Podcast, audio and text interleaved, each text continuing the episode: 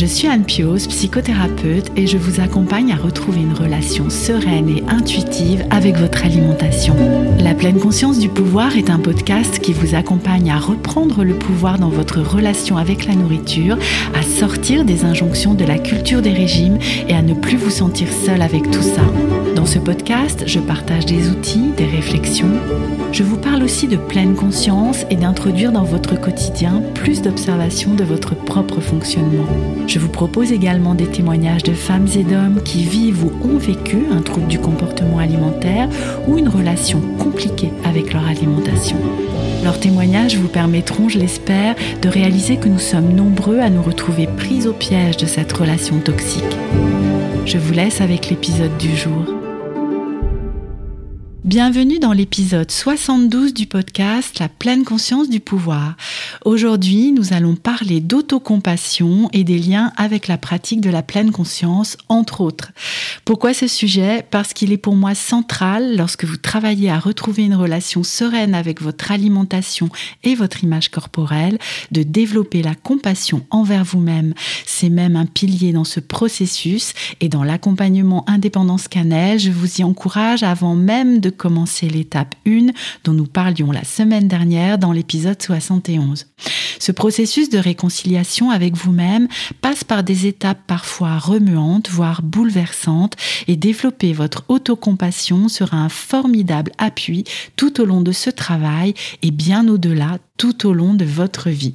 Pour échanger sur ce sujet, j'ai invité Leila Kadilouche, qui est coach bien-être par l'autocompassion. Leila vous propose très bientôt de vivre à ses côtés un cours d'autocompassion en pleine conscience que je vous recommande bien sûr à 1000%.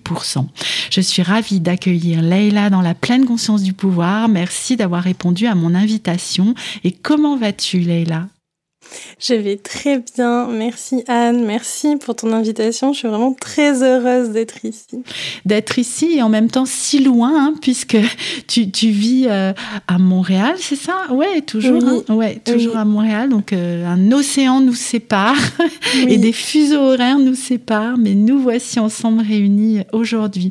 Est-ce que tu veux bien te, te présenter un peu plus et peut-être euh, nous expliquer ce qui t'a amené à enseigner l'autocompassion oui, avec plaisir. C'est toujours un exercice compliqué pour moi de, de, me présenter. Je trouve ça toujours difficile comme exercice. Euh, ben moi, j'habite à Montréal, donc euh, je suis coach bien-être par l'autocompassion. Qu'est-ce que ça veut dire? Ça veut dire que j'utilise des outils de coaching, mais que tout est centré sur l'autocompassion. Mhm. Donc on va expliquer plus en détail euh, qu'est-ce que c'est euh, l'autocompassion. Mais donc dans, dans l'objectif euh, du coaching par l'autocompassion, l'objectif n'est pas forcément le changement. Mhm. L'objectif est d'accueillir la souffrance d'une manière euh, tendre, en fait. Hmm. Donc on se centre souvent sur des problématiques qu'on ne peut pas changer, qui ne sont pas complètement sous euh, notre contrôle. Mhm. Et euh, ce qu'on observe souvent, c'est que quand on arrive à accepter les situations, c'est là où le changement se produit. Hmm.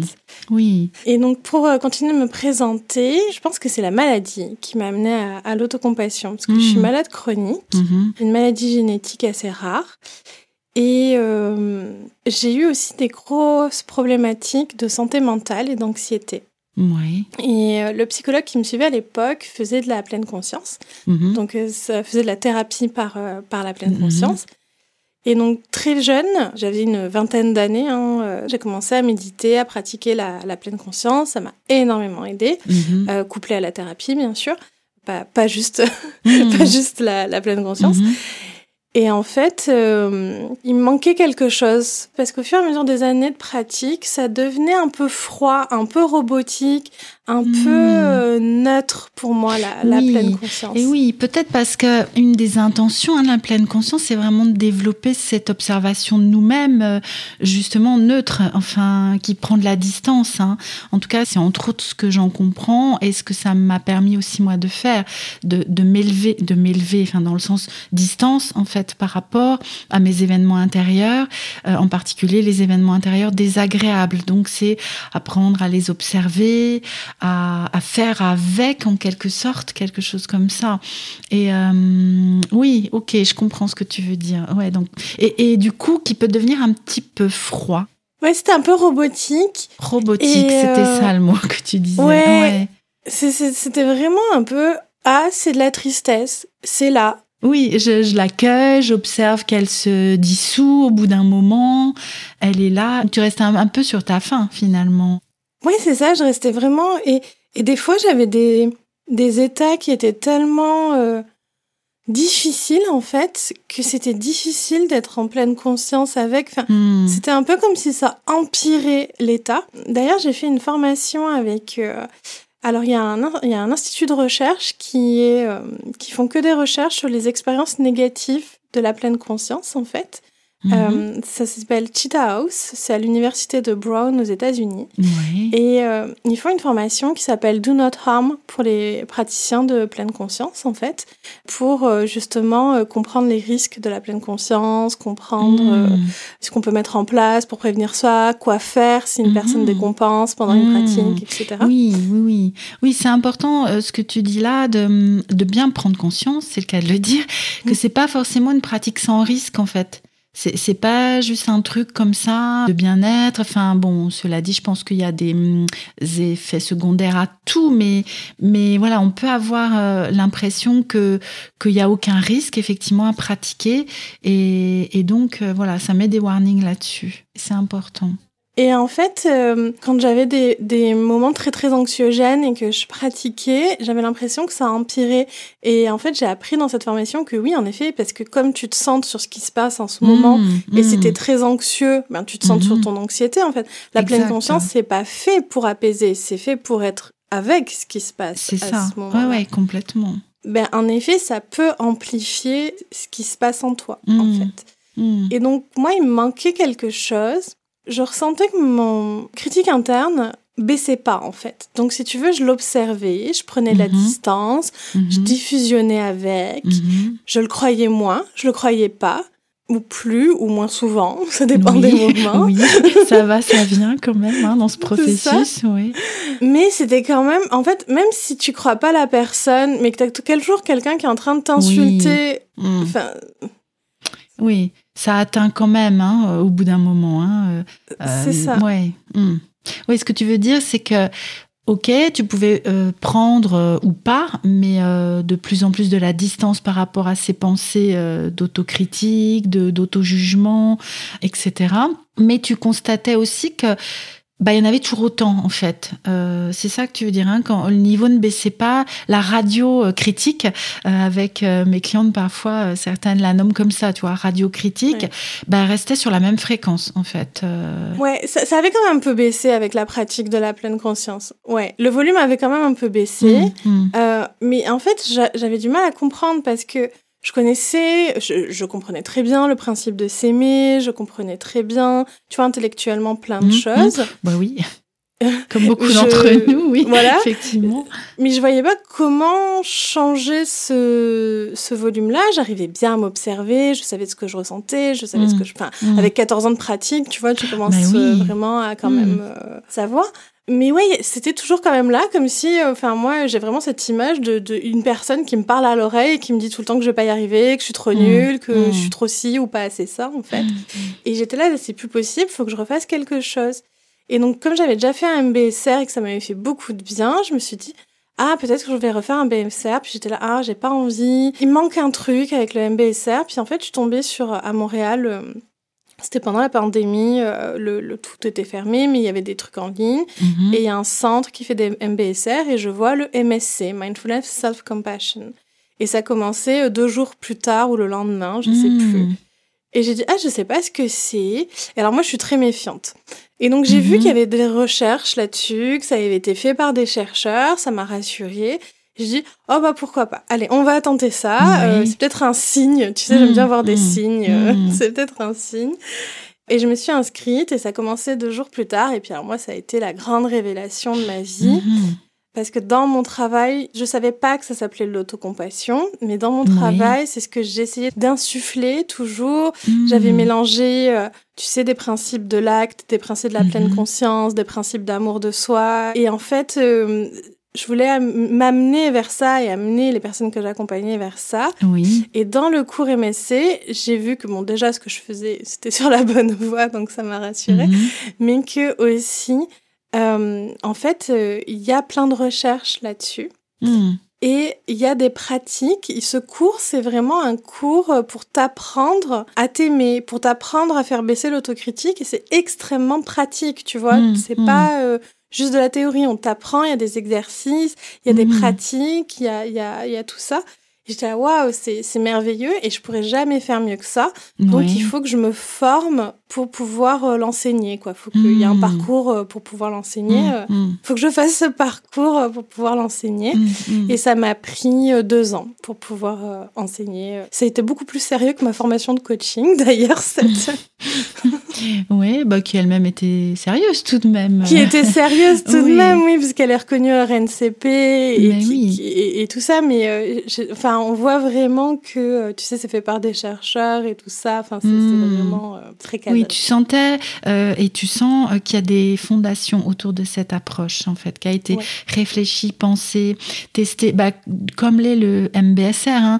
Le MBSR, nous en avions parlé avec euh, Virginie Dantonville dans l'épisode. Alors, j'ai plus le numéro en tête, mais vous le retrouverez ou nous vous le mettrons dans la description de l'épisode. Mais nous avions enregistré avec Virginie, qui est instructrice en méditation de pleine conscience, un épisode où nous avons parlé de ce cycle de huit semaines aussi le MBSR, où, c'est vraiment, euh, et j'imagine, tu vas nous en dire plus, mais que c'est pareil, c'est très cadré en fait. Il y a un protocole à respecter qui a été pensé, réfléchi, étudié.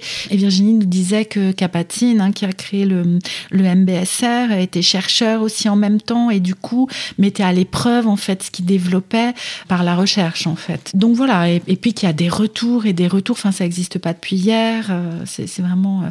Et du coup, alors quelle serait la différence entre le MBSR et le MSC, hein, même si tu nous en as dit déjà un petit peu plus. Alors, la forme est exactement la même.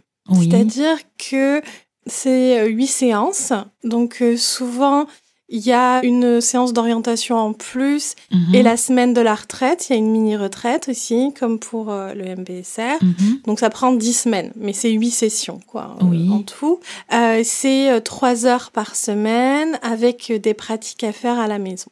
Mhm. Donc je dirais que la forme, parce que c'est le modèle qui a été testé pour être efficient et efficace, mhm. et, euh, est la même.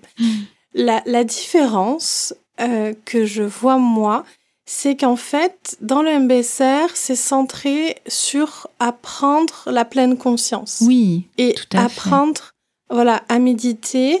Et c'est centré sur la réduction du stress. Euh, mindfulness based stress reduction. Mhm. le MSC, Mindfulness Self-Compassion, on n'est pas là pour apprendre la pleine conscience, même si c'est un outil qu'on utilise beaucoup. Hmm. Euh, c'est pas central. On est là pour apprendre à être en compassion avec nous-mêmes et donc on est là pour apprendre à porter notre euh, souffrance d'une manière tendre. Hmm. Et donc je dirais que si on n'a pas une appétence pour la méditation, le MBSR peut être très compliqué et très challengeant. C'est clair, hein, parce qu'en plus des, séances, il y a la pratique personnelle hein, à avoir euh, entre les séances qui est assez intense. Hein, donc, 30 euh, minutes tous les jours. Au, moins. Donc, euh, donc voilà, oui. Oui, c'est-à-dire que là, la pleine conscience est un élément en fait dans le MSC, mais ce n'est pas le principal. Exactement. Ok. Donc en fait, euh, l'autocompassion, donc selon euh, Kristen Neff, c'est la grande chercheuse sur l'autocompassion, mhm. et donc Kristen Neff et Christopher Gammer, ce sont les, deux chercheurs qui ont créé le, MSC, mhm. et ce sont vraiment les deux chercheurs qui ont initié. Euh, c'est le pendant de côté compassion de John Kabat-Zinn, quoi. En fait, mhm. c'est deux personnes. Oui, ok. Voilà.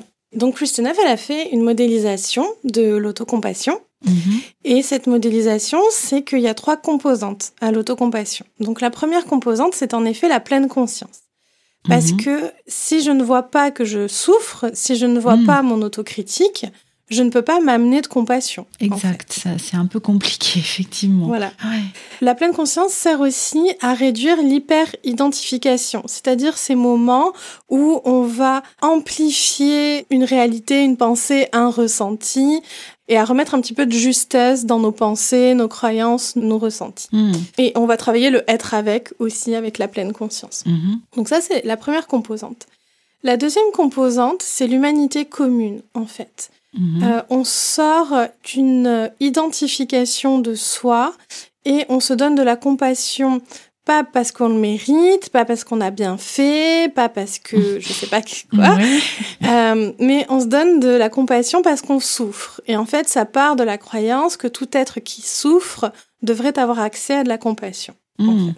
Ce serait pas euh. mal, effectivement. Hein. Voilà. Dans l'absolu, ce serait vraiment bien. Ça part du principe qu'en fait, tout ce qui nous unit en tant qu'être humain, c'est la souffrance. Moi, je peux me sentir hmm. Très éloignée de certaines personnes qui n'ont pas du tout la même vie, les mêmes valeurs, les mhm, mêmes croyances mhm. que moi. N'empêche que ces personnes souffrent et moi aussi, en oui, c'est comme un fil finalement qui va nous relier tous en tant qu'humains et même dans des espèces animales. Enfin, voilà, c'est cette souffrance qui nous lie, euh, quel que soit, oui, comme tu disais, nos valeurs, nos croyances, nos, nos engagements, etc., etc. C'est ça. Notre autocritique nous isole beaucoup. Quand on a un autocritique, on a l'impression que tout le monde gère mieux que nous, y arrive mieux, ou que c'est vraiment qu'à nous que ça arrive, etc. Mhm. Et en fait, euh, dans l'humanité commune peut être extrêmement apaisante. Enfin, pour moi, elle l'est en tout cas. Et moi, il y a une phrase que j'aime beaucoup à chaque fois, c'est de me dire Waouh, à cette seconde-là, à l'échelle de l'humanité, c'est impossible que je sois la seule être humain à ressentir ça, en fait. Mmh, exact. Ouais, ouais j'essaie, tu sais, je me, je me, redis la phrase, là, et je me dis que, ben oui, effectivement. effectivement. Alors peut-être il y a des personnes qui vont dire, bah oui, et alors? Mais ce que j'entends, c'est que pour toi et pour beaucoup d'entre nous, ça va être quelque chose de soulageant. C'est, ça que tu dirais? Oui. Ouais, c'est apaisant en fait hmm. de savoir qu'on n'est pas seul en fait sur sur ça. Alors pas pour tout le monde, hein, mais euh, pour une, partie des personnes. Euh, il y a plein de personnes à qui ça parle absolument pas l'humanité commune dans un premier temps. Moi, la, moi au début, moi ça me parle beaucoup maintenant. Mais la première fois que j'ai fait un, un cycle MSC, euh, parce que j'en ai fait trois ou quatre, je crois en tout.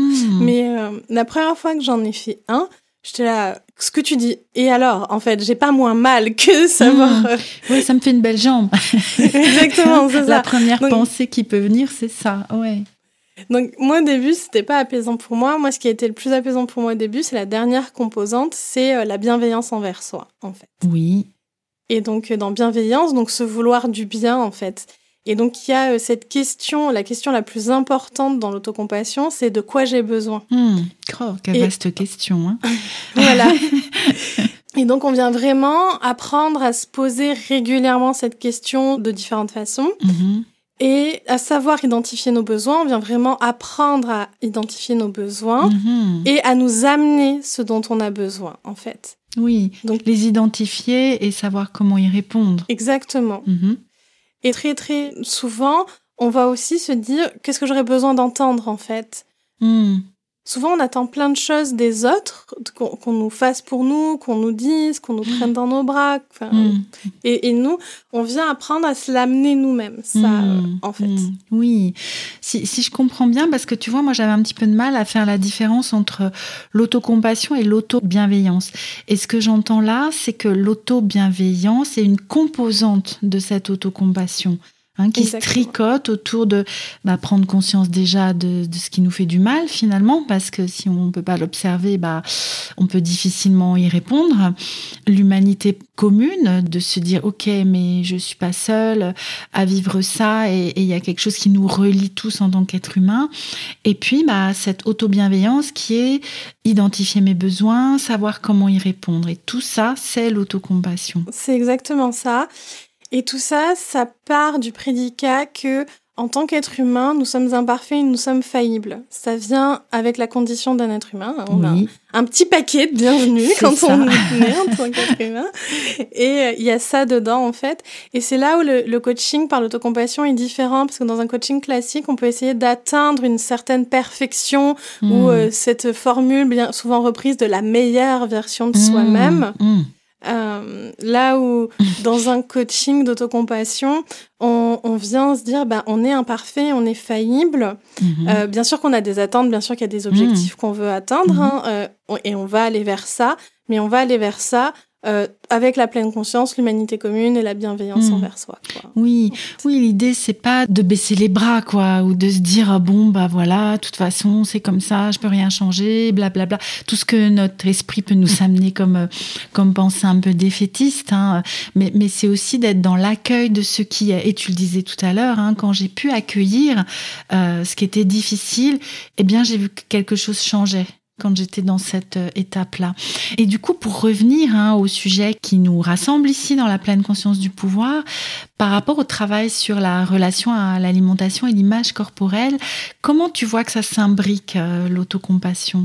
Moi, j'ai parlé de mon expérience euh, à moi, donc ça ne veut pas dire que c'est comme ça pour tout le monde, hmm. mais en tout cas, c'est quelque chose que je vois souvent revenir dans les contenus sur l'alimentation intuitive ou, ou les praticiens euh, ce, cette autocompassion, je la vois souvent revenir.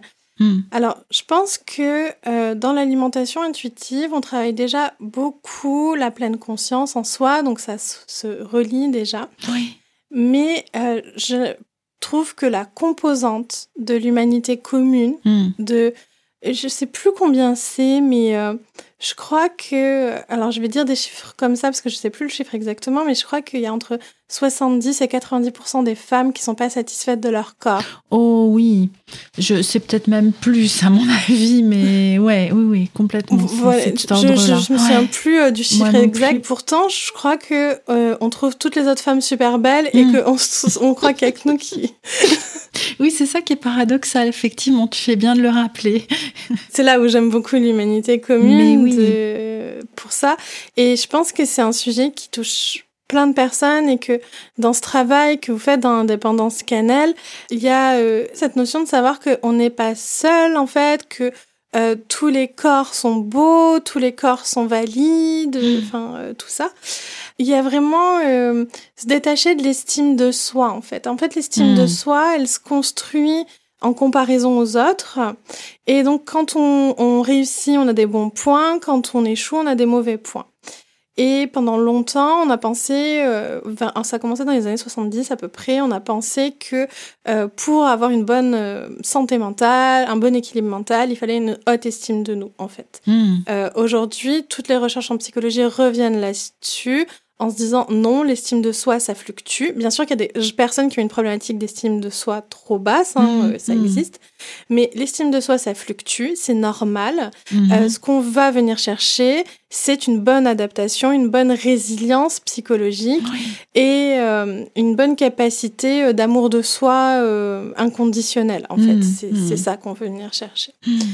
Et dans la culture des régimes, ça travaille beaucoup sur l'estime de soi. Je perds du poids, mon estime monte, j'en reprends, mon estime baisse en mmh. fait. Mmh, mmh. Et je trouve que l'autocompassion, elle aide à sortir de ça pour euh, reconnaître toute la souffrance que c'est de vivre dans une société grossophobe, reconnaître la souffrance que c'est de pas avoir une relation apaisée avec la nourriture, reconnaître la souffrance euh, de pas avoir euh, le corps qu'on aimerait euh, avoir, mhm. prendre conscience de cette souffrance et on vient apprendre à l'apaiser en fait et on vient mhm. apprendre à se réconforter, on vient aussi apprendre une compétence qui est essentielle, je trouve apprendre à se réconforter vraiment soi sans Z externe que ce soit la nourriture, la cigarette, enfin peu importe mhm. avec quoi on peut venir euh, je trouve que ça, c'est vraiment important. Alors après, on, est, on utilise tous et toutes la nourriture pour se réconforter à des moments et il n'y a pas de mal à ça. Hein, oui, oui, oui.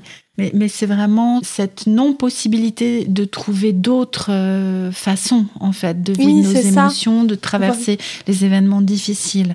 Hein, c'est vraiment d'élargir, en fait, euh, euh, le champ des possibles. L'autocompassion, en général, m'a énormément aidé dans mon mhm. rapport au corps.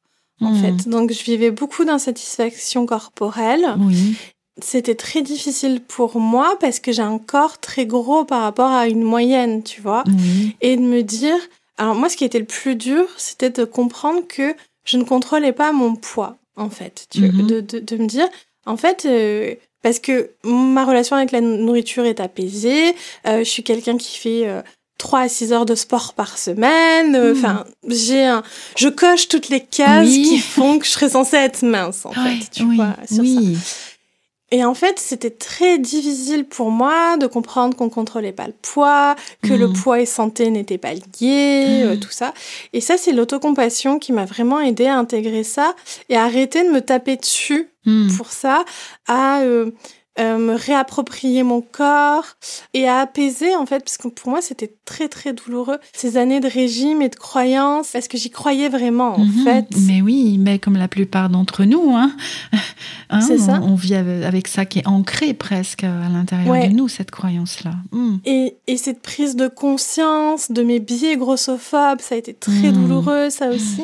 Et en fait, je pense que si j'avais pas eu l'autocompassion à ce moment-là, mhm. j'aurais juste pas fait ce travail-là parce que ça aurait été trop, difficile. Oui, c'est un peu ce que je disais en introduction. Hein. C'est vraiment un cheminement qui peut nous amener à vivre euh, des sacrées turbulences émotionnelles, en fait, hein. des, des, des, montagnes russes euh, parfois fortes. Et euh, alors, je suis pas en train de, de, vous dire ça pour vous faire peur hein, et que vous disiez ah non non moi, mais mais c'est vrai que ça peut faire peur et et en fait de, de pouvoir ben voilà traverser ça en se donnant plus de, compassion. on, y revient. Hein. Bah, quelle richesse, en fait. Enfin, richesse, non, le mot est mal choisi, mais quelle. Euh, ça vient remettre de la douceur, en fait. Ça te va comme mot de, de Oui, c'est ça. Douceur, de la. Je sais pas, je vois comme une espèce de plaid, là, tout, tout moelleux. C'est une image qu'on prend beaucoup. L'image de s'entourer d'un plaid, s'entourer de chaleur, tout ça. C'est hmm. vraiment l'image de l'autocompassion. Après, je me suis fait accompagner dans mon chemin d'alimentation intuitive, donc ça allait beaucoup mieux, mais c'était au début où c'était très difficile, où j'étais pas accompagnée. Et euh, l'autocompassion m'a vraiment aidée pour ça et pour après parce que c'est ce que tu dis, c'est un chemin, c'est pas quelque chose qui mmh. se fait en trois mois, mmh. quatre mois, six mois, même si les bases sont posées mmh. et après on peut être autonome dessus. Le chemin il continue en fait un, voilà un temps et en fait d'avoir ces outils là, moi j'ai trouvé ça très aidant en fait. C'est c'est vraiment ça et pour revenir à ta question sur la différence entre le MBSR et le MSC, c'est ça. On va toujours faire attention à ce que les gens soient bien, soient confortables. On va vous dire d'amener vos plaids, vos doudous, vos, vos tout ça. Enfin, il y a mmh. vraiment cette notion de chaleur, de, de douceur, et c'est ça qu'on apprend. Et on apprend à pratiquer autant de manière formelle qu'informelle. Alors, on mmh. encourage une pratique de 30 minutes quotidienne, comme pour euh, le MBSR, mais la plupart des participants ne le font pas. Oh, mais euh, comment ça alors? Et c'est pas grave.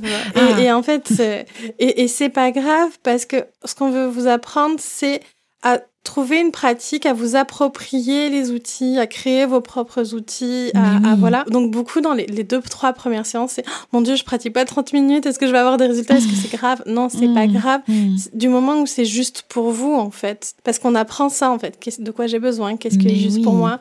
Et des fois, j'ai besoin de pratiquer, des fois, j'ai pas besoin de pratiquer, et, et c'est mmh, correct, quoi. Oui, et puis euh, ça, donne aussi, j'imagine, la possibilité de pouvoir euh, rendre ça euh, intégrable dans notre quotidien, enfin faisant partie de. Ok, ok. Bah, l'idée c'est pas juste de venir aux séances, j'imagine, et, d'être un petit peu passif, enfin ou même de, pratiquer pendant les séances et puis entre deux de, de laisser de côté, quoique ça peut être euh, parfois ça la forme en fait, mais de développer quand même quelque chose de nouveau dans notre quotidien. Et je restais, euh, tu vois, ce que tu disais tout à l'heure, d'apprendre à hum, connaître nos besoins et de développer des façons d'y répondre. Et j'en reviens avec ce lien dans le travail sur l'image corporelle et sur la relation avec l'alimentation.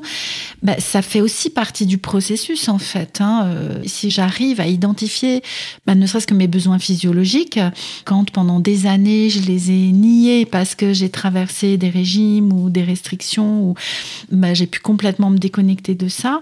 Donc mes besoins physiologiques, mes besoins psychiques, émotionnels, intellectuels, enfin bref, dans toutes les sphères en fait. Et euh, je reste avec euh, la puissance que ça doit avoir de pouvoir apprendre ça euh, avec tout le reste. Hein, mais c'est ça qui m'accroche là tout de suite dans ce développement de l'autocompassion. Moi, je trouve que c'est extrêmement pourvoyant. Alors, les bénéfices qu'on vient chercher, c'est une baisse de l'autocritique, un mhm. mieux-être, hein, une plus grande satisfaction de vie. On observe une réduction du stress aussi, en fait, parce que l'autocritique est un grand facteur de stress. Oh donc, oui. oh oui. donc euh, en le baissant, bah, il y, y, a une baisse du stress. C'est quelque chose qui est beaucoup utilisé en santé mentale parce qu'on y voit une baisse de l'anxiété aussi, mm -hmm. euh, une, une, baisse euh, de la rechute dépressive euh, et une baisse des pensées suicidaires en fait. Mm. Donc c'est beaucoup utilisé pour euh, les personnes qui ont des problématiques de santé mentale chronique, mmh, euh, tout ça. En plus, comme c'est un cours très doux, ça convient assez bien. Et euh, moi, je trouve que c'est vraiment complémentaire à ce travail sur euh, sa relation à l'alimentation et sur euh, l'insatisfaction corporelle. On parle pas de ça, hein. on parle pas du tout euh, d'alimentation, mmh. on parle pas oui, du tout de relation au mmh. corps. mais je trouve que ce qu'on y apprend, est très aidant pour mmh, le mmh. travail et euh, juste faire le MSC ne suffira absolument pas à apaiser mmh. sa relation à la nourriture et à apaiser sa relation au corps. Hein. C'est plus euh, apprendre des outils. Moi, je vois vraiment oui. cette idée comme s'équiper, tu sais. Oui. Euh, c'est vraiment apprendre des outils qui sont vraiment complémentaires euh, sur plein d'autres chemins au oui, final. Euh... Exact, exact. Oui, c'est vraiment, euh, c'est ça. Je, je, suis avec la trousse à outils, comme tu disais, euh, qui va me permettre, bah, quand je suis en train de cheminer dans ma relation avec mon corps, par exemple, Ok, oula, je sens une zone de turbulence. Ok, je sais que je peux aller chercher ce, cet outil-là. Je sais que ça va ouais. être aidant pour, pour moi.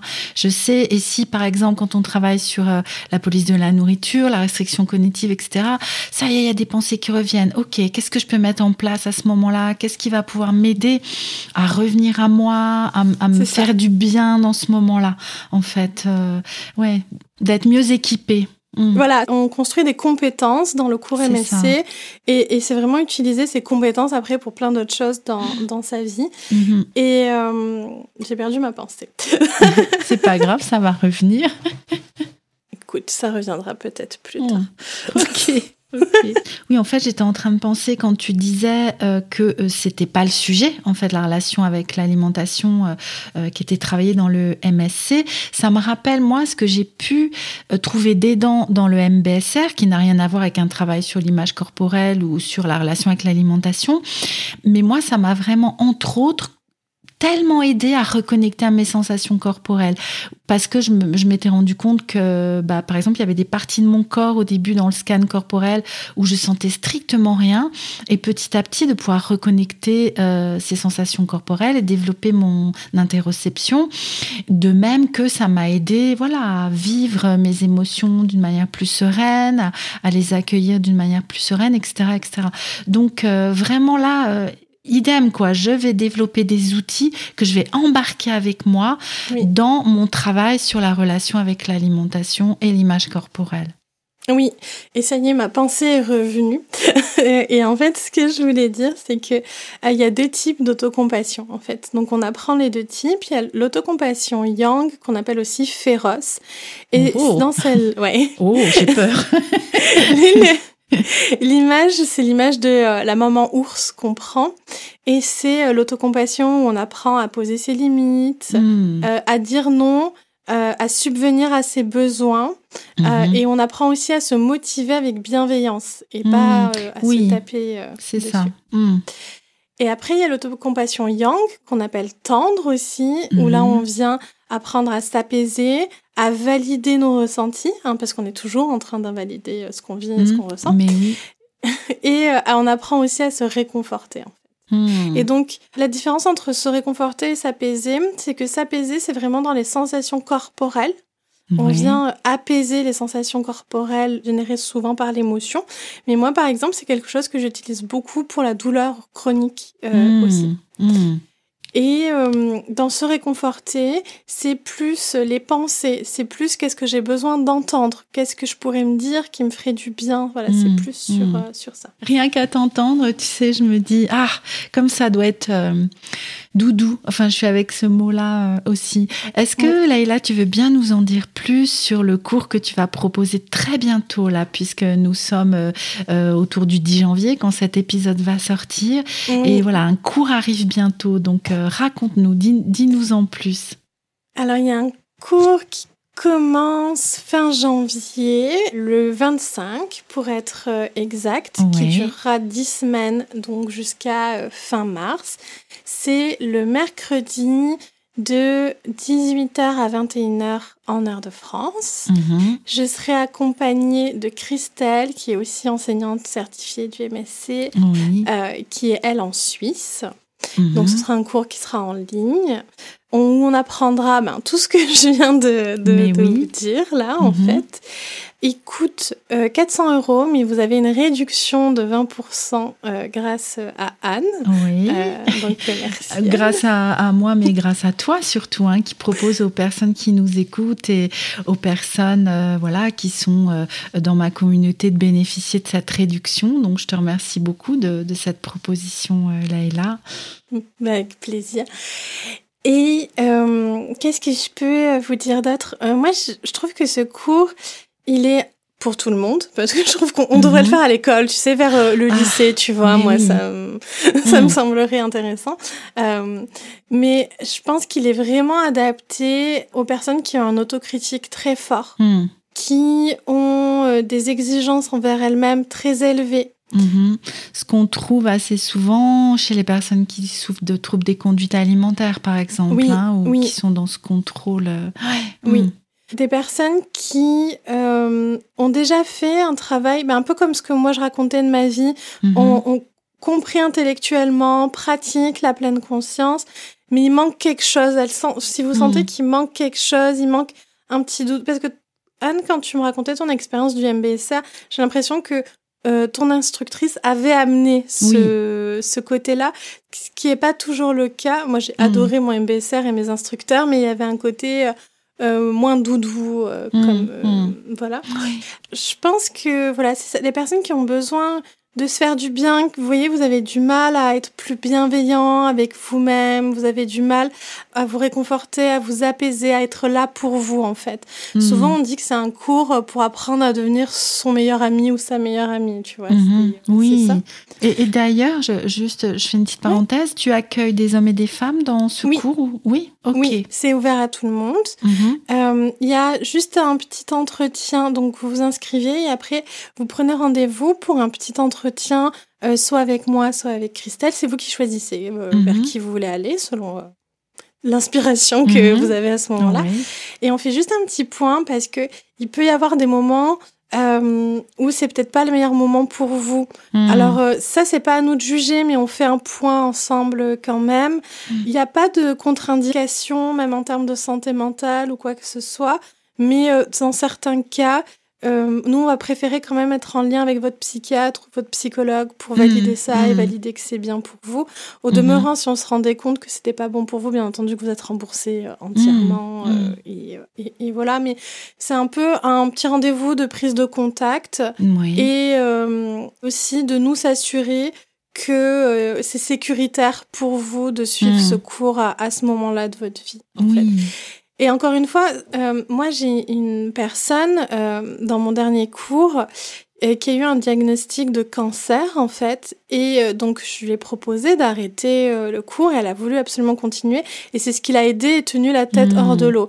Et en fait, je pense que c'est pas tant les circonstances que ce dont on a besoin encore une fois, on eh revient ben à ça mmh. à, ce moment-là. Mmh. Voilà. Et autant il y a une autre participante au début, moi, je lui ai émis mes doutes sur le fait que ce soit le meilleur moment pour elle parce qu'elle avait une période professionnelle extrêmement chargée, en lui disant, je pense que c'est peut-être bien d'attendre un prochain euh, cours. Mhm. Et elle, ça a résonné en elle, ça, en disant, ah oui, mhm. je pense que tu as raison, et, mhm. et, voilà. Donc, oui, mais peut-être que pour une autre personne, euh, moi par exemple, je vis en ce moment une période extrêmement chargée professionnellement et je pratique encore plus parce que ça hmm. me soutient. Enfin, ça dépend des gens, quoi, après. Bien, bien sûr, oui, oui, oui, je trouve que c'est euh, super important hein, cette attention que vous prenez à vérifier avec la personne, bah, déjà que le, le, programme euh, est fait pour elle en fait, hein, et que ça hmm, hmm. répond à ce qu'elle en attend, mais aussi qu'il n'y aurait pas une contre-indication finalement, qu'elle soit au niveau médicale ou de la période ou, ou voilà, est-ce que ce serait pas mieux de reporter Enfin, ouais, je trouve que c'est vraiment important hein, ce que vous faites. Ça nous, mm. voilà, ça nous permet de connaître les difficultés de, des uns et des autres aussi et de faire attention à ça. Tu mm. vois, par exemple, dans la retraite, il y a une pratique de manger en conscience. Mm-hmm. Si, selon comment notre relation à l'alimentation est troublée, mm. ça peut être très difficile, cette euh, pratique-là. Et si nous, on le sait d'avance, on peut proposer à la personne de plutôt boire un thé, euh, boire un café en conscience, de adapter ça quoi en fait oui pour, euh, complètement. mais oui. Donc c'est un travail en groupe hein, c'est un cours en groupe. Tout à fait. Euh, tu me disais avant qu'on commence à enregistrer où vous démarrez le cours s'il y a huit personnes et dès qu'il y a huit personnes c'est confirmé.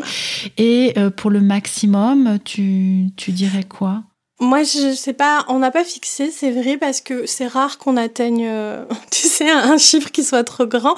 En général, on est une dizaine de personnes. Moi, je trouve mhm. qu'au-delà de 15, euh, je crois que c'est ce qu'on s'était dit avec Christelle, qu'au-delà de 15 personnes, on, je trouve que c'est plus intéressant de maintenir des groupes plus euh, intimistes, quoi, en fait, en soi. Mm. Euh, ce qui est demandé, c'est en ligne, c'est demandé donc d'être présent à toutes les séances, sauf mm-hmm. urgence, bien entendu, mm, mm. ou, enfin, de faire son maximum pour être euh, là au maximum. De mettre sa caméra, c'est pour une raison de sécurité. Si vous n'allez pas bien, on peut le, voir, en fait, hein, tout simplement, et intervenir. Il y a beaucoup de pratiques, il y a toujours de la théorie, mais c'est aussi énormément de pratiques. Et il y a beaucoup d'échanges. Hein. On vient cultiver cette humanité commune. Il n'y a mhm. jamais l'obligation d'échanger. Jamais, jamais, mhm. jamais, jamais. C'est euh, vous mhm. qui jugez ça. Et, et, voilà. Il y a beaucoup de partage. Euh, ben pour créer justement cette, euh, cette humanité commune-là. Et entre les séances, du coup, sont proposés des pratiques, des exercices? Oui. C'est quoi les devoirs alors? C'est quoi les devoirs? Alors, il y a un petit cahier, il y a un petit comme à l'école. On vous demande d'acheter un qui s'appelle Mon cahier d'autocompassion en pleine conscience. Mmh. Euh, et donc, il y a un petit cahier. Et euh, la proposition, c'est euh, chaque semaine, on introduit une nouvelle pratique. Donc, c'est la pratique de la semaine à faire du mieux qu'on peut. Mmh. Et il y a toujours une pratique informelle et une pratique formelle. Mmh. Donc, de pratiquer les deux. dans l'idéal, pratique informelle et formelle cumulée un temps de 30 minutes quotidien, mais ça, ben, on fait comme on peut. Hein, c'est pas une obligation euh, formelle, euh, euh, voilà, mais de pratiquer le plus possible. Et ensuite, donc, dans le cahier d'autocompassion, est repris à l'écrit toute la théorie que nous, on partage. Hmm. Donc, ça permet aussi... nous, on vous encourage à pas prendre de notes, en fait, pendant le cours, à vraiment être hmm. là et vivre l'expérience mais on peut avoir peur d'oublier des choses, mhm. de, de, de, enfin, ça, on peut avoir peur de perdre de l'information, quoi que ce soit. Faut pas s'inquiéter, tout est dans le cahier, tout est mhm. retranscrit dans le cahier déjà à l'écrit. Mhm. Et après, en plus, il y a des petits exercices. Alors, on vous encourage à les faire aussi. Euh, c'est des petits exercices à l'écrit, tu vois. Je te parlais des différents euh, types d'autocompassion. Mhm. Ben, quand on est à ce moment-là du cours, on euh, reprend, on réexplique dans le cahier les différents types d'autocompassion et il y a des petites questions pour savoir de quel type on a le plus besoin en ce mhm. moment, en fait. Oui, pour définir ça. Mhm. Voilà. Et donc, ça, c'est un peu à voir. Il y a des participants qui ont le temps de pratiquer et de faire le cahier à côté. Oui. Il y en a d'autres qui n'ont pas le temps, hein, qui pratiquent, et c'est déjà merveilleux, mais qui n'ont mhm. pas le temps de faire le cahier. Et c'est pas un souci parce que euh, elles le refont. Enfin, je dis elles parce que j'ai eu que des femmes pour le moment, mais mhm. les hommes sont bienvenus. Elles le refont euh, après, en fait, oui, à la fin du à la cours. Fin elles, cycle. Voilà, mhm. elles reprennent le cahier avec les exercices et ça, ça leur refait un rappel de. De et tout oui, ça. et puis euh, comme tu disais tout à l'heure, hein, de toute façon, l'idée c'est de développer des compétences qui vont être utiles toute notre vie finalement. Donc euh, c'est l'idée, c'est pas de se mettre de la pression de en huit semaines, ça y est, il faut que ce soit ah, de pas rajouter hein, à nouveau ce truc-là, en fait. Hein, de... Exactement. Ouais, Exactement. Oui? Non, j'allais dire que euh, souvent, euh, les craintes sont sur la durée. Tu sais, comme ça dure trois heures, puis il y a une petite retraite aussi d'une mm. demi-journée. En fait, ça passe très vite. Mm. Euh, une fois qu'on est dedans.